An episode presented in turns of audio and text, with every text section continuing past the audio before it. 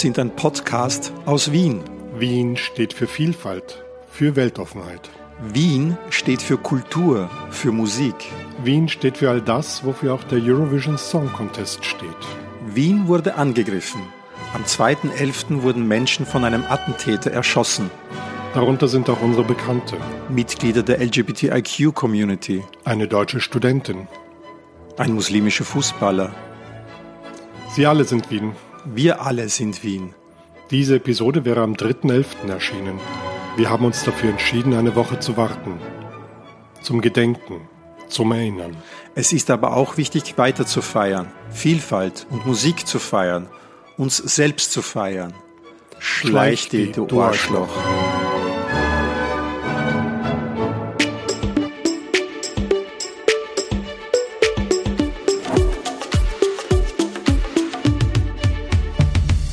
Merci, Cherie. Der Eurovision Song Contest Podcast aus Wien. Mir gegenüber sitzt Alkis Vlasakakis. Und mein Vis-a-vis ist Marco Schreuder. Und das Thema heute ist Katrina and the Second Wave. Wir befinden uns mitten in der Second Wave, in der zweiten Welle. Und zwar mit Katrina, die kommt später. Aber erstmal ist Zeit des Lockdowns. Und was ist in einem Lockdown immer so schön? Podcasts hören. Aber ja, Alkis, wie geht's dir in deinem persönlichen Lockdown? Also so richtig hat es ja noch nicht angefangen. Also wenn der Podcast erscheint, nämlich am Dienstag in der Früh, sind wir mittendrin. sind wir mittendrin. Ja. Aber die Vorbereitungen für den Lockdown sind natürlich schon da. Also Toilettenpapier kaufen, ganz wichtig. Vitamin D. Habe ich eh zuhauf zu Hause. Mhm. Ja. ja, was kochen. Ne? Ja. Vor, ja. Vor, vor 20 Uhr Essen bestellt haben. Das wäre schön, sonst hat der Lieferant ein Problem. Genau. Mhm. Wobei beruflich darf er ja, glaube ich, oder? Hm, ja, aber die Leute in den Restaurants sollten vielleicht auch nicht irgendwie erst um 23 Uhr nach Hause. Ja, das stimmt. Es ist eine schwierige Zeit. Ähm, wir waren ja, das können wir ja auch hier mal besprechen, wir waren ja ursprünglich, das zumindest bis März 2020, große Anhänger von persönlichen Begegnungen. Das heißt, wir wollten noch immer erst dann aufnehmen, wenn wir uns gegenseitig sehen konnten, unsere Lippen lesen konnten, die Gestik im Gesicht sehen konnten. Wir wollten nie ein Remote-Podcast sein und wollten auch die Gäste immer selbst am Tisch haben. Das hat sich mittlerweile auch etwas geändert, gell? Ja, aber es hat uns dann auch die Möglichkeit gegeben, mit Leuten zu reden, mit denen wir wahrscheinlich sonst nie reden hätten können. Also äh, bei der Mia Martini-Folge mit der Loredana Berthet oder, oder Fasla zum Beispiel. Ja, und auch heute haben wir ein Interview per Zoom, äh, was mich dann immer wieder überrascht ist, wie wenig technisches Equipment äh, professionelle Sängerinnen und Sänger zu Hause haben. Es ist zum Schneiden schon eine Herausforderung, muss ich sagen. Aber ähm, wir haben bis jetzt noch keine Beschwerde bekommen über Aufnahmen per Zoom.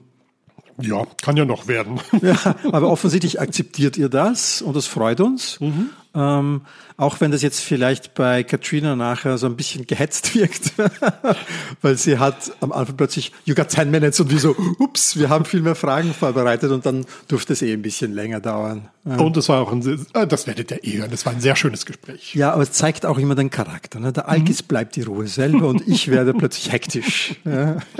aber zurück zu den Podcasts. Ihr kennt ja natürlich mittlerweile alle ESC Schnack und ESC Greenroom. Unsere Lieblingspodcasts. Genau. Und ähm, jetzt gibt es etwas Neues. Es gab mehreres Neues. Es gab ähm, eine Folge, eine Stunde History über den Eurovision Song Contest. Ach was. Ja. Hast du ihn gehört, die Nein. Folge? Also hört euch die, die letzte Episode vom ESC Green Room an ähm, Sascha und Sonja machen einen Rant, der völlig berechtigt ist. ähm, ich will nur noch ein paar Aspekte erwähnen. Zum Beispiel wird in dem Bereich, wo es wirklich um recherchierte History-Arbeit geht, erwähnt, dass Freddie Quinn beim allerersten Song Contest 1956 null Punkte erhalten hätte. Dabei wissen wir die Punkte der ersten Ausgabe des Eurovision Song Contests gar nicht. Sie wurden nie veröffentlicht. Dann auch so wichtige historische Ereignisse wie das eben zum Beispiel beim allerersten Song Contest Deutschland mit einem jüdischen KZ-Überlebenden und einem gebürtigen Österreicher an den Start ging. Das mhm. fand ich auch spannend. Ja. Und mit Dean Vuletic gibt es ja nun wirklich einen, der die ganze EBU-Archive durcharbeiten konnte, der das auf universitären Ebene, nämlich hier auf der Universität in Wien, wirklich studiert hat, äh, publiziert hat und wirklich weiß, was die Gründe waren, warum der Eurovision Song Contest äh, überhaupt erfunden wurde von Marcel Besançon. Und wenn die auf eine Stunde History dann vom Vereinigten Europa reden, dann muss man leider sagen, oh no. Nein. Also es war eine technische Möglichkeit und man wollte zeigen, wie cool das Fernsehen ist und dass man grenzüberschreitend gleichzeitig übertragen kann. Das war, Jan Feddersen sagt das auch richtigerweise in seinem Statement. Aber es war einfach auch vieles nicht richtig. Und das mit dem Vereinigten Europa, ich meine, der Erfinder war ein Schweizer. mehr müssen wir, ich meine, die sind, glaube ich, in den 90er Jahren überhaupt der UNO beigetreten oder so. Ja? Also ich glaube, mehr brauchen wir dazu nicht sagen. Gehen wir doch mal zu positiven Neuigkeiten, was äh, Podcasts angeht. Thomas Mohr und Marcel Stober haben jetzt auch einen Podcast begonnen, beziehungsweise ihre alte Sendung als Podcast, werden jetzt als Podcast veröffentlicht. ESC Update heißt er. Kennst du die Sendung? Nein, kenne ich nicht. Es wird erschienen bisher immer auf NDR Blue. Das ist so eine ja. Ableger von im Norddeutschen Rundfunk, so ein Online-Ableger, glaube ich. Mhm. Ich bin ja, ich bin ja wohnt dort nicht. Ich kenne mich da nicht so aus. Und die wollten natürlich jetzt auch die Nachhörbarkeit erhöhen und haben jetzt auch einen Podcast, der überall erhältlich ist. Und wir möchten den einfach mal empfehlen. Genau. Und es ist ja auch der erste Podcast. Das ist der allererste Podcast zum Thema Eurovision, wie Sie sagen, zum Beginn. Genau. Natürlich ist das mit dem Sie gehören zum NDR, damit sind Sie quasi auch offizieller Podcast und das macht, glaube ich, dann solche Podcasts etwas schwierig, weil wir haben kein Problem damit, Gerüchte zu verbreiten. Wir dürfen den NDR kritisieren. Zum Beispiel. Also ich denke mal, ähm, bei uns wird es saftiger. Apropos NDR. Ja. Neben Deutschland nehmen noch 40 weitere Länder teil am Eurovision Song Contest. Und zwar 41. 41. Das ist ungefähr wie letztes Jahr waren es Exakt. 42. Das sind genau die 41 Länder, die 2020 auch antreten Wunderbar. wollten. Sehr schön. Ja, auch dieselben. Ich habe mich ein bisschen gefürchtet, weil Bulgarien war ja ein Sponsoring. Ja. Weil der, der, Sender hat ja auch immer wieder Schwierigkeiten. Die, die, die sind ja immer wieder mal weg zwischendurch. Ja, ja, ja. Und da bin ich froh. Und wir haben einen zusätzlichen Namen. Ja. Den kannst du ja nie aussprechen, Nein, deswegen musst du jetzt mal ran. Daddy Freyr. Dadi Freyr. Daddy Freyr. Dadi. Dadi. Dadi. Also die, das Isländische, ja, jetzt muss ich ein bisschen klug scheißen. Ja, bitte. Das Isländische hat noch zwei Buchstaben, die waren in allen germanischen Sprachen mal vorhanden ja. und die gibt's nicht mehr. Im Englischen ist es noch ein bisschen mit dem TH übrig geblieben. Also im Grunde genommen wie das Griechische, das Delta. Ah, hier siehst du. Dadi. Genau. Also es gibt das stimmhafte the und das mhm. stimmlose the. Ja. Und das eine wird geschrieben ähm, mit diesem d mit einem Strich drin, wie bei Dadi. Und Delta. es gibt auch das, das schreibt man wie Thingwitlir. Ähm, das ist, schaut aus wie ein P, nur dass das, das Runde vom P ein bisschen weiter unten ist. also nicht weit weg, auch von der griechischen Schreibweise. Ja. Und ähm, ja, und Dadi Freyr wird Island vertreten und gewinnen. Na, da bin ich mir nicht so sicher. Ja, sei denn Netflix sponsert. Ja, wer weiß, wer weiß. Es gibt ja noch eine andere Gewinnerin, von der es ein Neues gibt. Ja, also ich würde mal sagen, wir vermuten, dass sie es ist. Ja, es ist ja noch nichts äh, fix. Wir vermuten, dass bei Mask Singer sich unter dem Kostüm der Katze eine gewisse Griechin, deutsche Siegerin halt äh, befindet, nämlich äh, Après toi. Danke, Vicky Leandros. ja, die damals 1967 in Wien auch hätte gewinnen dürfen. Der, der Song ist ja dann übrigens ein, ein Welthit geworden. Ne? L'amour est bleu. Mhm. Ja, ähm, apropos große Stars aus der Vergangenheit. Erzähl. Céline Dion. Kennst ja. du sie noch? Ja, ich erinnere mich dunkel. Das ist die Frau, die sich nie an den Song Contest erinnert. Ja, genau. ähm, ich bin ja gespannt, ob im neuen französischen Film der nämlich diese Woche, also zumindest im November, nein, am 26. November hätte erscheinen sollen, ähm, dieses Thema ähm, reinkommt, weil laut Bericht ja, aber ich bin neugierig. Äh, The Voice of Love heißt der französische Film. Und das ist ein Biopic, also genau. eine Biografie oder was? Ja? Und der, die Filmpremiere wird wie so vieles verschoben. Ja, so ist das normal im Leben. Gell? Ja, ja. Aber ich entschuldige bitte, irgendwie ein, ein, ein, ein, ein weißes Bolero-Jäckchen mit Tütü, das werden Sie doch noch finden. Das werden Sie kurz einblenden und dann die Löckchen dazu und schon ist Celine Dion fertig. ja, ja. Ja, und dann habe ich noch was ähm, von einem großen Eurovision-Star zu vermelden. Und zwar ein ganz berühmter Eurovision-Star hat einen Mega-Deal abgeschlossen mit einem neuen Plattenvertrag. Und zwar mit Primary Wave. Die haben ja immerhin so Whitney Houston oder Bob Marley auch im, im, im uh. Angebot. Ja. Um wen könnte es sich handeln? Was glaubst du? Welcher große Eurovision-Star könnte einen Mega-Deal mit einer Plattenfirma abgeschlossen haben? Also so auf die Schnelle fällt mir vielleicht noch Blue ein. Nein. Vicky Leandros hatten wir schon, aber da hättest du dann gleich reagiert. Ich, ich schränke mal ein. Ja, bitte. Australien. Okay. Guy Sebastian? Nein. Äh, Damin? Es handelt sich um eine Frau. Ähm. Ein Ratespiel. Ich liebe Ratespiele. Kate Miller-Heidken? Nein. Wer? Olivia Newton-John. Oh. Äh, wir kennen sie alle aus Grease Ja. und aus Xanadu. Ja. Und die hat jetzt tatsächlich auf ihre alten Tage, ich meine, sie ist ja jetzt nun 72, glaube ich. 72 und schwer krank. Ja, und sie hat ja seit einigen Jahren schon, ich glaube seit, seit den 90er Jahren schon, ähm, ja, seit 1992 ähm, hat sie ja Krebs und hat immer wieder Chemotherapien, macht das auch recht öffentlich und ich Ja. finde es auch toll, wie sie damit umgeht. Das Alternativmedizinische, ja gut, das ist halt so, du weißt schon. Das machen wir jetzt nicht öffentlich. Ja, darüber, da vertiefen wir uns jetzt lieber nicht, weil wir mögen sie ja. ja. Und ähm, ja, und sie, sie hat jetzt tatsächlich einen, einen neuen Plattenvertrag und ich nehme an, da wird es bald mal was Neues geben. Finde ich toll irgendwie, oder? Ich mag sie ja gern. Ja. Na, wenn wir schon bei berühmten Stars sind aus der Vergangenheit, dann gehen wir doch ins Jahr 1997, Alkis.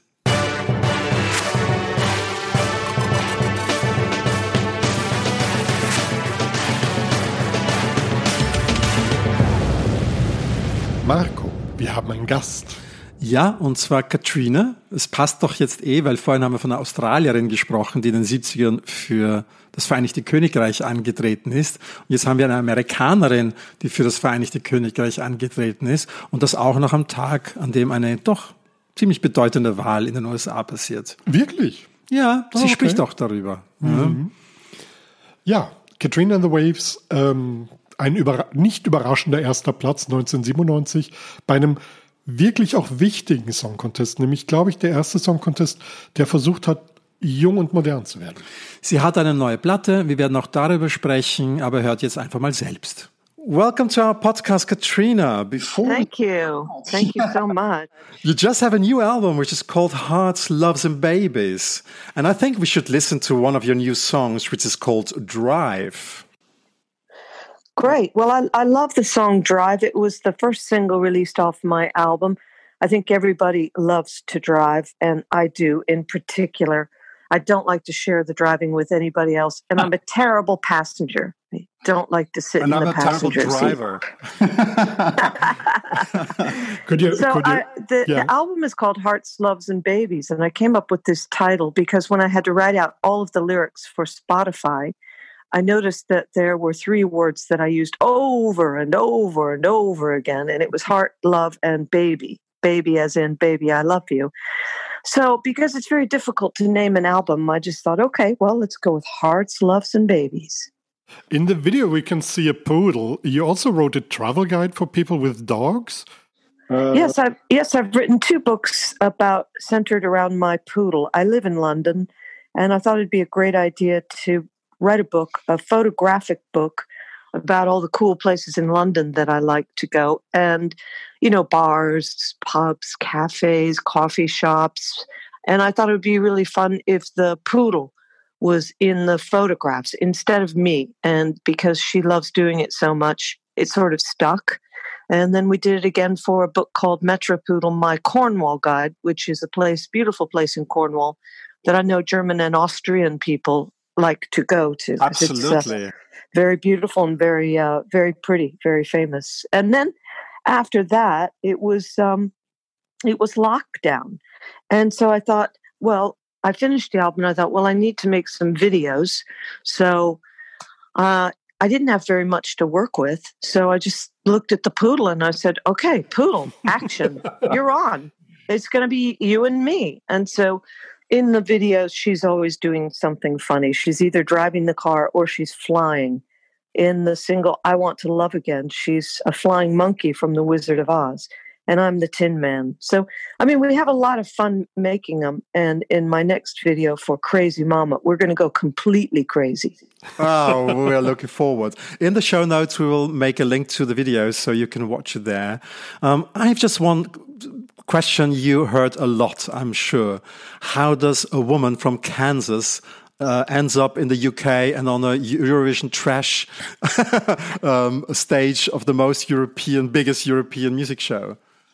Yes, I know. It's in, it's crazy, isn't it? Um, I never saw that coming when I was born in Topeka, Kansas. But my father was in the Air Force, so we moved all over the world. And we lived in Germany. We lived in Stuttgart for a while. We lived in Holland for a while. And in 76, we moved to England. That's where I got together with Katrina and the Waves. And we had a hit to begin with with a song called Walking on Sunshine in 1985 and we had a, a, couple of other little hits. We had a lot of uh, Euro, European labels we were signed to. And then in 1997, somebody from Eurovision asked us if we had a song for that. And we said, Yeah, we do. We've got a great song. We never put it on an album because it, it was too Eurovision y. And so they listened to that and they said, Oh, yeah, this is going to win. So we thought somebody, I was sure somebody else would sing it. I didn't think it'd be me and we didn't think it'd be Katrina and the Waves, but uh, Warner Records came to us and they said, "Listen, we'll give you guys an album deal if you do it," and they wanted us to do it because I guess they thought people knew of us, uh, people in Europe would vote for us. You know what I'm saying? You know, it's just like not somebody that they've never heard of. And I think they also thought that we would have a lot of confidence, that I wouldn't get nervous doing it but it, it did end up being the most nerve wracking two minutes and 58 seconds of my life, without a doubt. For all those who can't remember Walking on Sunshine, let us listen to the summer hit of 1985 again. How was the atmosphere behind the scenes in Dublin? Was there any rivalry or did you make friends with other artists during the time? Did you have the time for that? we made friends immediately because there were only 24 contestants and everybody's very very nervous and everybody was very sweet and kind and i think they kind of they looked up to me a little bit because they knew that i'd had some success in the music business and and i kind of said to them don't worry about it you're going to be great it's going to go well and behind the scenes it was um it was a nonstop party when that week of Eurovision, when you're rehearsing, you're getting everything ready, every night somebody has a party. And this was, you know, in the 90s. So 90s style party. And can I just say, there was no water anywhere. It was, uh, you know, vodka, champagne. It was, you know, it was an absolute blast. And on the day of the show, when we were in the green room, um, we were sharing drinks with each other and having a laugh and wishing each other good luck and you know when when we won uh, i feel as if everybody was genuinely very happy for us you know and i i still see a lot of those people i see mrs einstein from holland quite a oh, bit yes. And uh, Marc Roberts from Ireland. He so came we second. all yeah. we all run into each other from time to time. We follow each other on uh, you know Facebook and and Twitter and Instagram and you know when when you go through something like that together you have a a bonded experience and you know you have a connection with other Eurovision people there was a, a woman called Nikki French who represented the UK and for example I'm having lunch with her today so, you know, we like to keep in contact and and we gossip about Eurovision. And as you know, the 2020 Eurovision was very strange, wasn't it? It was a very strange year. You're right. Yes. But it was named after your song finally.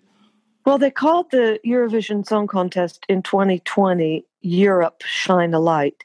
And they asked me to sing the very last line of the song. And I, I honestly, when I they sent it to me. They said, just, you know, go in front of a camera and do it. And I'm holding my little poodle.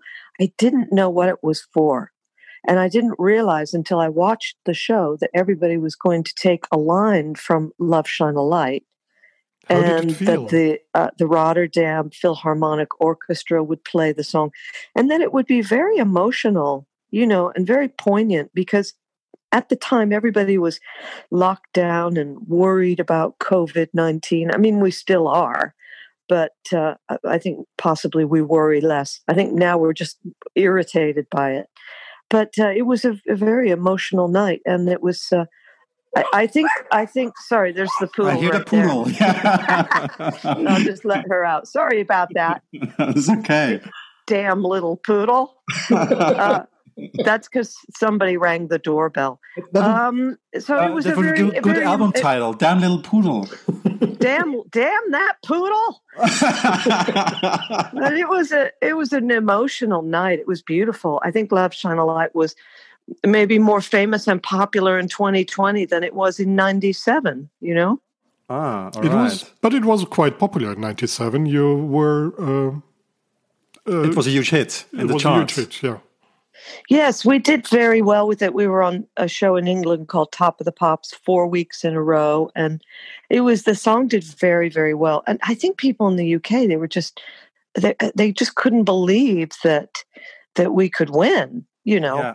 um, win it again. And even when when we were doing it in '97, everybody kept saying, "Well, don't get too excited because you can't win. You can't win because of the political voting."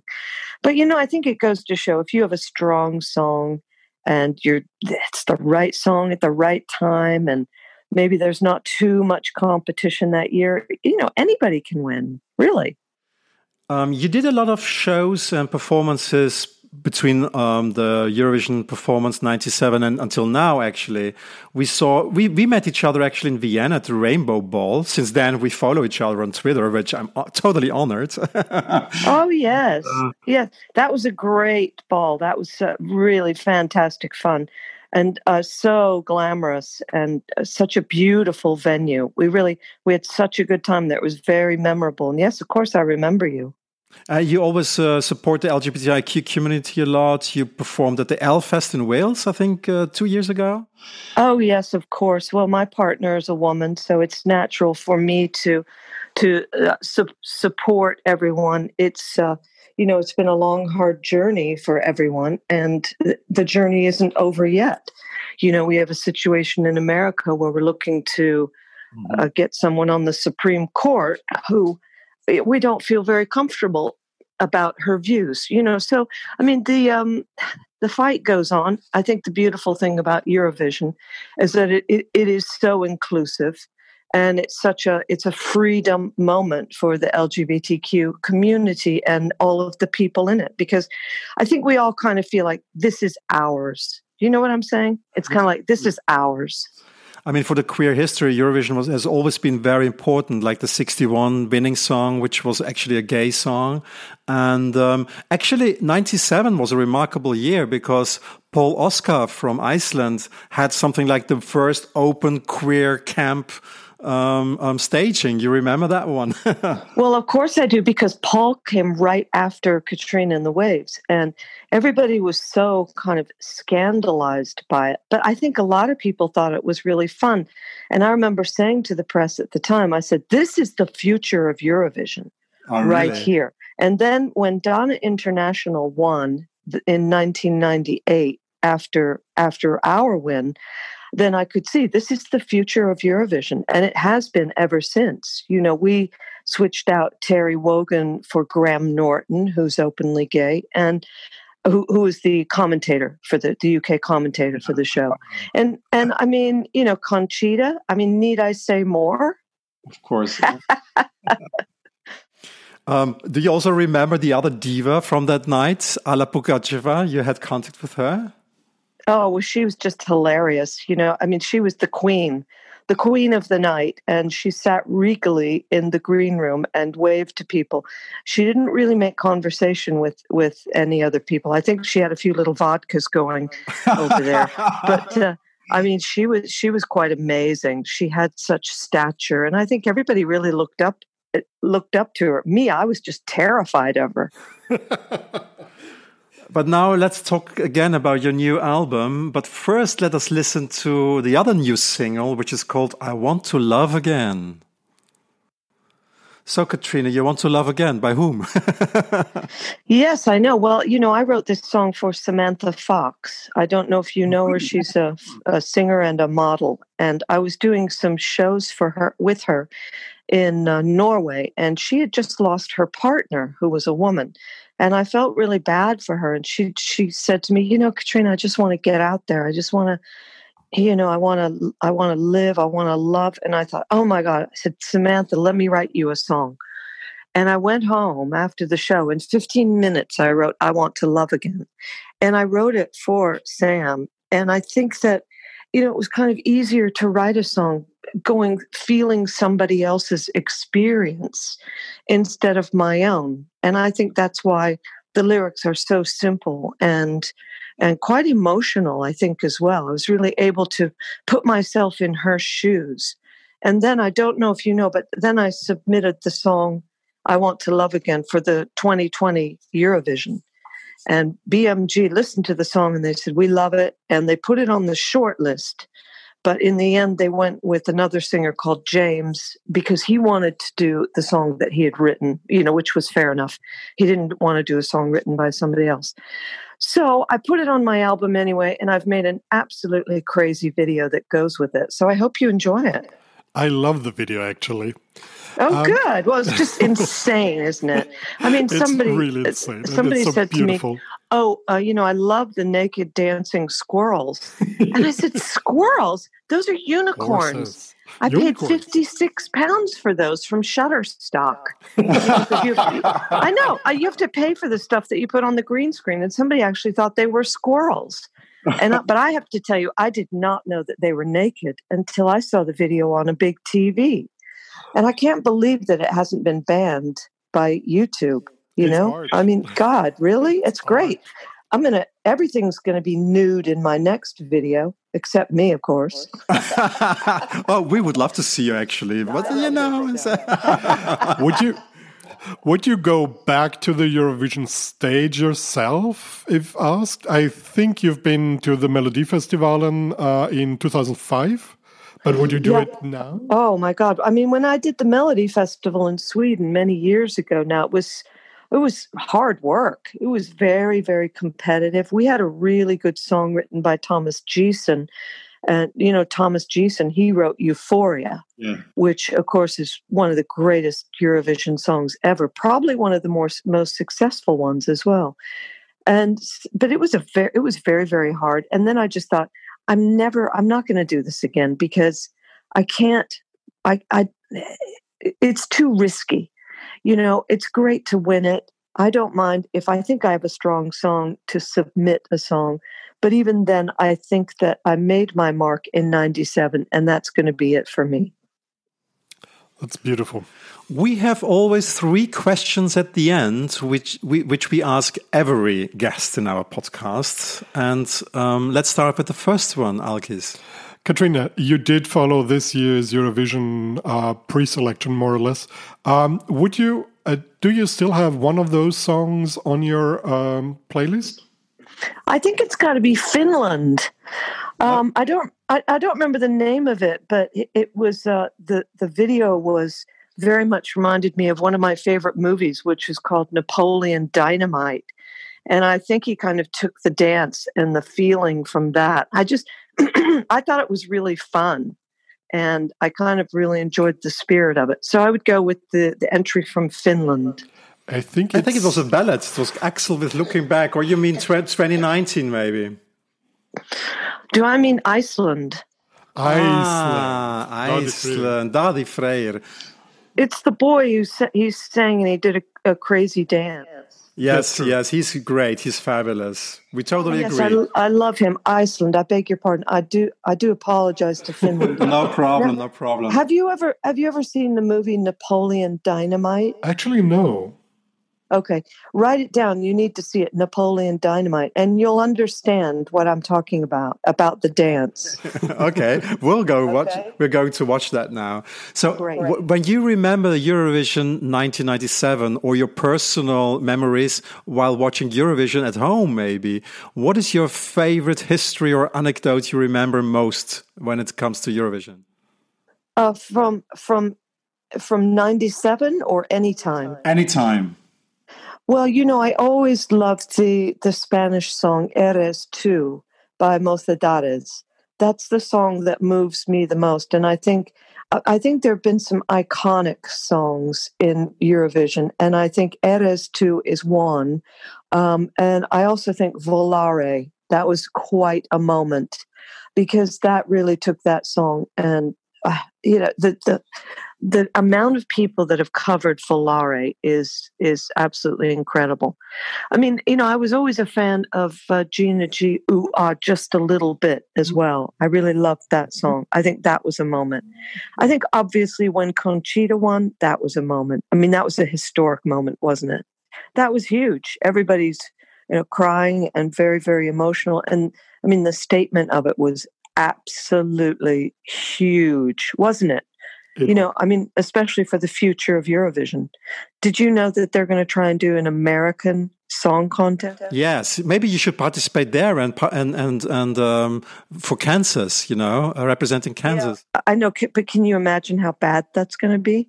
50 songs, one after the other. And now here's Wyoming. And now here's Idaho. I mean, it's just going to go on forever, isn't it? It'll go on forever and ever. Uh, I think they will do semifinals or something. I don't know. We'll we'll be surprised. Probably. Oh my God. I I think I might be too busy to watch it. Unless they want me to if they want me to come over and be a judge or help out, then I'm happy to do that. But otherwise, oh my God is all I can say. You're a real European now, aren't you? Oh, I feel American to the bone. I really do. Um, I, you know, my biggest frustration now is that I can't fly home. As you can hear from my accent, I really, uh, I miss going to America. I just think the song contest is probably a poor idea. But um, I've I've lived in in Europe since I was 12 years old, and I'm 60 now, so it's a long time. But I think you always miss where you came from, and I think you you spend a lot of uh, l- later years in your life thinking about how to get back there. But I don't want to go back now because Trump is the president, so I have to wait. Johnson is really so much better. yeah, you know, God. well, before we we we uh, start start- start to talk about politics, I think it's better if we have a nice ending. So. yes, please. Uh, yes. So now you you released your new album. You have any future plans which you're looking forward to, um, or or after COVID uh, experience, do you want to tour again throughout through Europe? Sure. I had 200 gigs that were canceled in 2020. Oh, wow. So I'm very, very, very ready to get back out there. My next gig is supposed to be in Spain in February, but you know, still nobody knows what's going to happen. It's been a very, very hard time for our business. But you know what, guys? When we get back out there, the audiences are going to be so appreciative, and the artists are going to be so appreciative of them, of the freedom to be able to perform again, and just the joy that it brings. We cannot wait. Amen to that. yes, we, It's the best ending of an interview ever, Katrina. Uh, thank you so much for participating in our podcast. My And- pleasure. Yeah, and Alkis and me, we always end with the same phrase, "Merci, Merci, chérie." My pleasure. Thanks, guys. Love Thank you. you. Take Thank care you. now. bye bye, bye bye. Bye bye, sweethearts. Bye bye.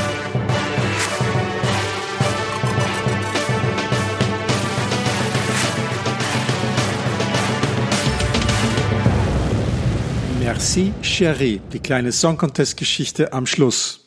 Äh, Marco, solltest du mich jetzt nicht fragen, ob ich dir was mitgebracht habe? Ich bin beleidigt auf dich. So kann ich nicht arbeiten, Alkis. Du hast, wir treffen uns hier, ich mache einen Kaffee, mein Mann macht eine Cremeschnitte für dich und du verrätst mir die Geschichte am Schluss, obwohl ich mich doch so gerne überraschen lasse. So will ich nicht weiterarbeiten.